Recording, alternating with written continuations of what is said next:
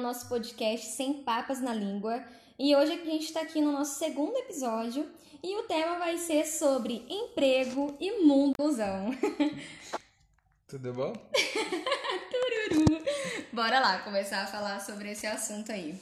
Primeiro emprego. Como foi o seu primeiro emprego, Everton? Me conte. Me conte sua experiência magnífica. Gente, o meu primeiro emprego, assim, depois dos 18, foi como servente de pedreiro. Eu era ajudante de pedreiro, né? Não fala mais servente, fala ajudante. Ajudei meu pai por três meses na construção de uma casa. Eu tinha 18 anos. É, eu tinha, tinha 18 anos, tinha mudado de Santa Rita, Sapucaí, fui morar com meu pai. Daí queria trabalhar, nossa, toda aquela empolgação de meu Deus, preciso trabalhar e não sei o quê. E fui. Daí meu pai falou: meu pai é mestre de obra, mas tinha pegado no serviço de pedreiro. E fui ajudar, né? Nossa, carreguei muita lata de pedra, muita areia, muito fazer cimento, né? Cabrir torneira, aquele barulho infernal, né? Nossa, foi uma época assim da minha vida que eu meditei muito sobre o que, que eu queria. Porque até então, né, eu, eu tinha feito curso auxiliar, tinha largado um curso técnico, porque eu não tinha me encontrado, que todos sabem que eu me encontrei mesmo foi na filosofia. E lá trabalhando, né, carregando pedra, com aquele sol, acordava às 6 horas da manhã, para descarregar tijolo, com aquele tesão, sabe? tesão para descarregar, né? A própria, se você pesquisasse felicidade no dicionário, minha filha ia estar tá minha cara ali de. Tudo bom? Oi, linda. Descontentamento. Ai. Nossa, foi uma época para mim que eu fiquei três meses. Mas eu acho que pesou. Pesou porque não. Eu falei, não, eu, eu quero. Antes disso, eu não tinha ido pro seminário ainda. E queria juntar dinheiro, né? Tinha uma pá de ilusão. Fui. Trabalhei um tempo, aí depois não deu mais certo trabalhar com família. Aconselho a vocês que estão trabalhando. Olha, trabalhar com família, mesmo sendo meu pai, um exemplo para mim, com certeza, não deu certo, né? Trabalhar com família é sempre muito complicado. E de zoeiras à parte, aí meu primeiro emprego foi servente de pedreiro. Sem registro ainda, né? Recebia bem, porque era empreita, né? Então não tinha que registrar a pessoa por três meses e, e sair. Só experiência. É, é só experiência. Era um, um, serviço, assim, que é muito digno, né? Sei que muitas pessoas trabalham nisso. É algo muito legal construir. Nossa, meu pai, eu tiro o chapéu para ele porque você explica uma casa para ele, velhinho ali tem capacidade de desenhar a casa, puxar, pintar, fazer tudo e a casa sai do jeito que você quiser né? Mas eu não tenho esse dom. não é pra mim. E você, dona Jo, como que foi o seu primeiro emprego? Assim, de felicidade. Agora sou mulher, trabalhadora, registrada. Gente, gente, meu primeiro emprego, né, depois do terceiro colegial, foi logo depois de ter saído. Terminei em 2013 o terceiro colegial. E em 2014 entrei nessa empresa, né? toda ali pura, achando que ia ser mil maravilhas, porque na época de escola, apesar de eu me dedicar e tudo bonitinho, né, de ser uma das melhores notas da sala, é, eu detestava. Nossa, eu não via a hora de sair, eu era super rebelde, né, um capeta. e eu achava que, tipo, o serviço ia ser mil vezes melhor, porque, ah, eu tô indo fazer uma coisa que eu não quero, que eu não gosto, mas você paga para isso, na escola tem que ir de graça. Então, eu tava imaginando assim, ai, beleza, vou receber, então vai ser bem melhor. Mano, fui para essa empresa. Fiz a minha é, entrevista bonitinha, entrou eu e mais quatro, dois foi para um setor, dois foi para o outro e eu fui para um setor sozinho, onde eu não conhecia ninguém, porque as pessoas basicamente que eu conhecia tinham ido para setores diferentes. E eu estava extremamente nervosa, porque eu nunca tinha trabalhado, estava com medo de fazer cagada, né, como sempre. Colocaram eu no setor, detalhe, até tinha esquecido disso um setor onde você precisava ser muito delicada, que você mexia com peças extremamente pequenas. Porque a técnica de segurança teve a brilhante ideia de achar que eu era uma pessoa delicada simplesmente por eu ser pequena. Porém, mal sabia ela que tinha um ogro interior dentro de mim, né, gente? Que todo mundo sabe que sinônimo de delicadeza não é o mesmo sinônimo que Josuana. é o oposto, entendeu? Eu sou tipo assim, eu tenho um homem interior, talvez. Talvez eu seja uma mulher trans, homem trans, não sei. Vamos entrar nessa questão. Não sei, gente. Delicadeza não é meu forte, mas enfim. Entrei neste lugar toda bela e plena, né? E lá era um lugar cheio de regras. Você, tipo, não podia ir nem de rabinho de cavalo, tinha que ir de coque. Você tinha que. Não podia usar brinco grande, não podia usar anel, não podia usar pulseira, não podia usar colar. Você tinha que. Nem calça leg lá, gente, podia usar, porque lá só podia usar leg se você fosse grávida. Senão você não podia usar. Tinha que ser jeans, sapato sempre fechado. Você tinha que ter calcanheira antiestática, pulseira antiestática, sempre de jaleco. É, era esteira, então, assim, se você se desligasse um pouco ali, às vezes acabava passando peça sem, você tinha que tomar muito cuidado para não colocar, né, tipo, o componente ali invertido. Nossa, era bem puxado, sabe? E eu, nos três meses, fiz a egípcia, fiquei quieta, coisa que eu nunca fui. pra ver se ia passar na experiência não. Certo, e só né? com o olhão, assim, observando, assim, com quem eu queria ter amizade, com quem eu não queria, sabe? Eu fui caçando ali, ai, me identifiquei mais com essas pessoas, com outras. Nossa, eles achavam que eu era a pessoa mais santa do planeta. Até que eu passei na experiência e mostrei minhas unhas. Comecei assim, sempre, como eu disse, eu sempre tive muita facilidade, não é querendo me gabar nem nada, mas graças a Deus eu sempre tive muita facilidade em aprender a fazer as coisas, a fazer certo e falar muito ao mesmo tempo. Então, para mim, isso nunca foi defeito. Sempre falei muito, mas dei conta da meta, fazia meu serviço certo na escola, consegui tirar nota boa. Só que o problema é que as pessoas que me seguiam nem sempre eram esse mesmo exemplo, entendeu? Na escola muita gente ficava de recuperação, tirava nota ruim, no serviço às vezes o povo deixava passar peça sem, às vezes colocava coisa invertida. E aí ficava aquela encheção de saco, porque você não pode ter aquela liberdade para ser quem você realmente é, não pode ficar conversando, porque toda vez que chamando você para conversar, não pode falar, é um saco a hora não passa. É, lá tinha todo dia. Eu sempre tive também um probleminha de chegar atrasada, nem que fosse um minuto, dois minutos. E lá na MCM, isso era o fim do mundo, é, não é pra falar o nome. Já era! Enfim, lá, gente, né, nesse lugar, vamos fingir que eu não falei o nome. lá, você não podia chegar atrasado, porque você tinha que chegar lá, você tinha que testar essa pulseira, essa calcanheira, tudo bonitinho, fazer a assinaturinha lá na frente do seu nome, toda bonita. E aí você tinha que entrar e fazer uma ginástica laboral ainda, que era um saco. Isso era legal o dia de massagem, que eu sempre gostei. Mas o resto você tinha que fazer essa ginástica. E se você não conseguisse entrar para dentro antes de apitar, né? Que era antes de dar o horário certo, você levava notificação. A cada três notificações você tinha uma advertência. E a cada três advertências, uma suspensão. Mano, eu perdi as contas de quanta notificação eu levei, gente. eu só não sei como eu não levei suspensão, porque eu, nossa, toda vez. Mas só que era coisa assim de um minuto. E para eles já era o fim do mundo, sabe? E aí eu já pegaram uma vez eu comendo na linha, porque era sete minutos que a gente tinha de café só na parte da manhã. E não dava. Eu como devagar, gente. Eu como devagar, então eu não sabia se eu falava, se eu comia, se eu fazia xixi ou se eu bebia água. Porque lá. Não existe. Era. E lá, tipo assim, você, pra você ir no banheiro, não podia nem ter, tipo, garrafinha d'água na linha, sabe? Então, assim, você tinha que pedir pra alguém sentar. E às vezes um monte de gente queria ir no banheiro e há uma pessoa só pra sentar, então você tinha que esperar, ir sentando de um por um. Era bem foda, sabe? Aí um dia a minha líder que me amava, né? Pra não falar o contrário. Vagabunda. Gente, ela atrás de mim, eu de boa, enfiei a mãozinha assim no bolso.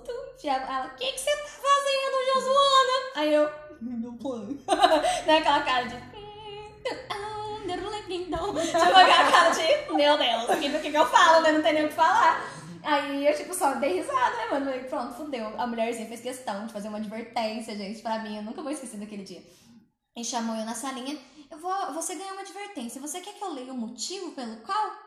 Eu pode ler. Ai, então Cara de pau, né? Sempre fui cínica, gente. Se você não pode xingar, seja cínica, irônica. Sempre fui. Grande defeito. Ou qualidade, não sei, depende do ponto de vista. E aí foi isso, essa minha linda experiência. Depois, né, acabei saindo de lá, fiquei um ano e sete meses nesse primeiro emprego. Mas é, teve seus, as suas coisas boas, as coisas ruins. Eu mandei pessoas lá tomarem no cu também. Porque eu tenho sempre esse meu, meu caráter, meu zen forte, que não consegue ver coisa errada e ficar de boa, sabe? Na verdade, não é o seguinte, você povo vai falando, nossa, esse menino sem educação. Não é, cara. Eu tenho educação com a pessoa até certo ponto. Se a pessoa também estiver comigo, a partir do momento que a pessoa se exalta e fala merda, eu não vejo por que ter educação com a pessoa, sabe? Não vou entrar em detalhes e tal, mas lá eu acabei, era meio imatura também, né? Nunca tinha trabalhado. Então eu acabei tendo aí duas discussões lá, mas eu fui mandada embora bem depois disso. Não foi na mesma época, nem advertência eu ganhei. Pra vocês verem que eu tava na minha razão, senão eu tinha ganhado advertência e suspensão. Mas não, só a gente ganhou um lava-cara lá. mas tirando isso, foi tranquilo. E a minha primeira né, experiência aí com o primeiro emprego foi essa. Mas e o seu mundo de ilusão que você tinha antes de entrar nesse primeiro emprego? O que, que você imaginava, assim, da sua vida, Everton? Nossa, eu imaginava que 18 anos, bonitinha, boneca. né? Princesa da Disney, né? assim. Sim. Eu, eu fui, meu terceiro ano eu fui fazer ET. Aí o povo aqui, pra quem mora aqui em Santa Rita, se você é de Santa Rita, tudo bom? Tem esse lance de, nossa, você tem que fazer ET, você tem que fazer Inatel. E por muito tempo esse negócio ficou na minha cabeça, né? Inatel, Inatel, ET, Inatel, Inatel, ET. Eu até gostei, né, de componente, gostava de mexer com as coisas, mas não era algo que eu tinha tesão, assim, de fazer na vida, de pensar, nossa, eu vou fazer isso o resto da vida. E fui muito por pressão familiar, não sei o que, fiz um ano de ET e tal, fui bem até, mas não me encontrei. Daí, como já tinha falado antes, tinha mudado. Mas eu tinha a ciência de que, nossa, com 18 anos eu entro na faculdade, assim, de, de engenharia, que eu queria fazer, me formar, ser um puto engenheiro, trabalhar no escritório e ter muito essa realização, ser autônomo, né? Embora estamos aí no mundo do desemprego agora também, na rua, Em tudo breve bom? Chegaremos. né? né? E... Limbo. Estamos ali, né? Mas eu sempre tive essa, essa impressão de querer ser autônomo, de querer. Então eu imaginava que eu estaria trabalhando no escritório, sempre gostei muito de falar, né? Sempre fui uma pessoa muito comunicativa, nunca gostei muito de ficar muito quieto. E até então tinha esses planos, né? Depois meu primeiro emprego como servente de pedreiro foi algo meio de choque, foi. Mas agora a Josuana comentando toda a dificuldade, eu lembro do pré-julgamento que as pessoas olhavam pra gente como servente de pedreiro, sabe? É, trabalhando ali na, na cidade, né, perto do centro e tal. O povo passava assim, meio que era desprezado, olhava, nossa, a pessoa não, não fez nada da vida, não deu certo na vida e muitas vezes eu via que eu era subjugado, né? Não, pedreiro não é subjugado, porque tem uma profissão. Você é só ajudante, você não é nada, né? Então eu sofria muito com, com esses olhares, porque eu sempre fui o tipo de pessoa, até hoje, né? Embora eu sou muito comunicador, seja uma, um excelente comunicador, por sinal, muito obrigado. É. Maravilhoso. Mas eu sempre fui muito de olhar e perceber o ambiente. E nesse minuto que a pessoa desvia o olhar, ou, esbre, ou esboça, expressa uma exceção, ela realmente mostra o que ela é, né? E o que, é, o que ela realmente pensa. E eu fui muito de, sempre de pegar esses insights, esses lances assim.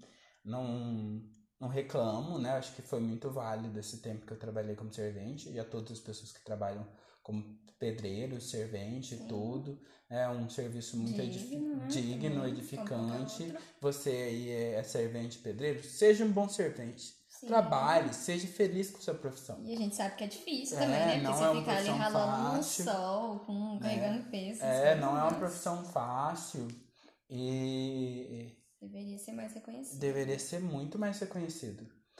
E eu lembro muito desses insights, sabe? Eu tinha um plano de trabalhar em escritório, não sei o que e tal. E esse último, e esse, essa ilusão de emprego que eu tive, acho que foi bem diferente, né? Do primeiro, saber que ops, a vida não é um mar de rosa.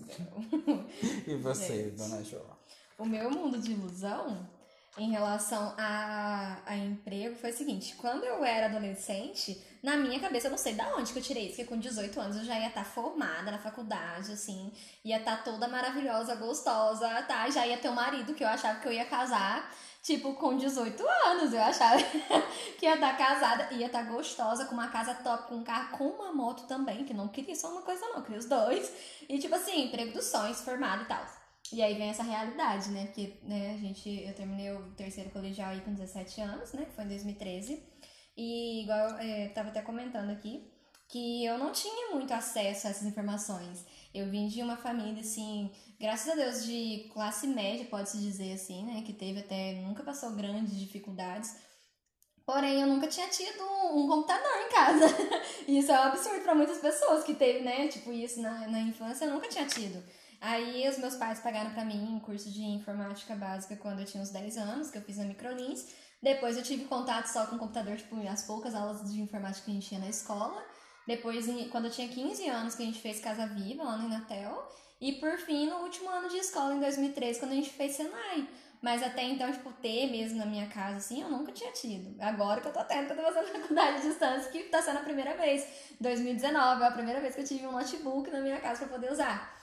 Então, assim, eu tinha essas, eh, esse negócio de estudar, de ter, né, uma faculdade e tal, pra mim era uma coisa muito distante, porque as faculdades presenciais mesmo, infelizmente, são caras, né?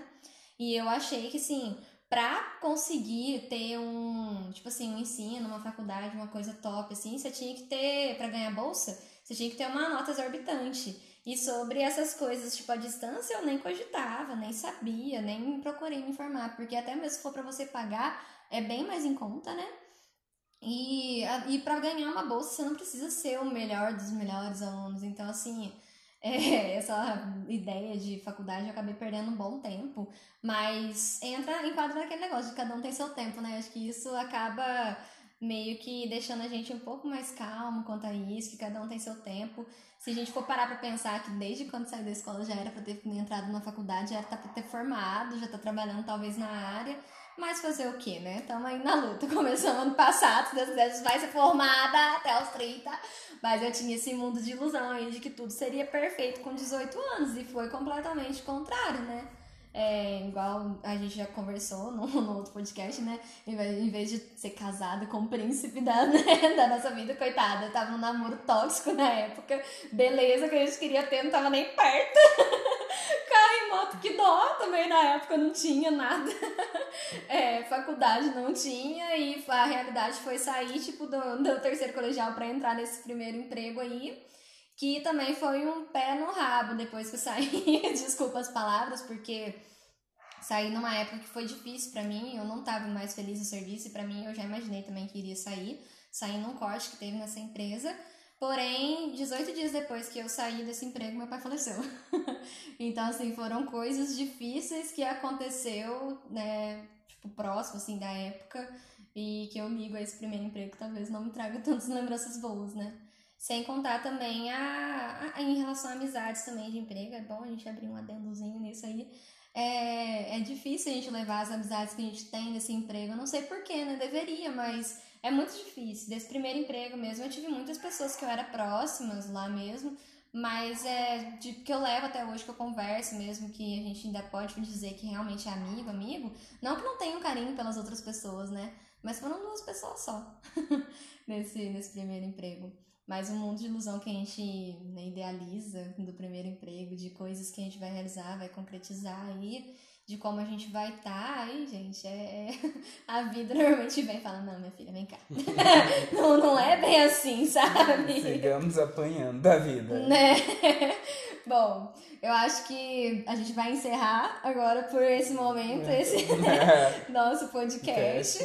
Mas a gente vai voltar daqui a pouco com um adendo aí, né? Com um, um terceiro podcast, mas nesse mesmo assunto, só para não ficar, né? um áudio aí muito extenso e tal, pra, pra vocês terem paciência aí pra ouvir e pra é. dar aquela forcinha pra gente, né, bem? O que fazer para mudar? Não, Não sei. Estamos aí tentando, mas é isso. Então, daqui a pouco a gente tá de volta, viu? Obrigada por terem ouvido até agora e vamos pro próximo aí pra gente continuar nesse é. assunto aí, tá bom? Então a gente encerra o nosso podcast de hoje. Lembrando, siga-nos nas nossas redes sociais. Se você gostar do podcast envia pra sua mãe, envia pra sua tia, envia pra sua avó, envia pras galinhas, envia pras inimigas. Nossa, não gostei. Vou mandar pra ela é, também. também. Não, não, se não tiver gostado, faz isso. Manda pra inimiga e fala, ouve essa bosta aqui, ó. Ouve isso daqui, é a melhor coisa da sua vida. É.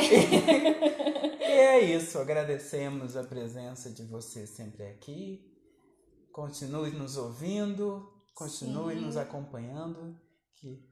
É, como que é? Sonho que se sonha junto é um sonho que cresce. Eu acho que é alguma coisa assim, esqueci. E ó, filosofando. ah, é isso. Beijos de luz e até daqui a pouco.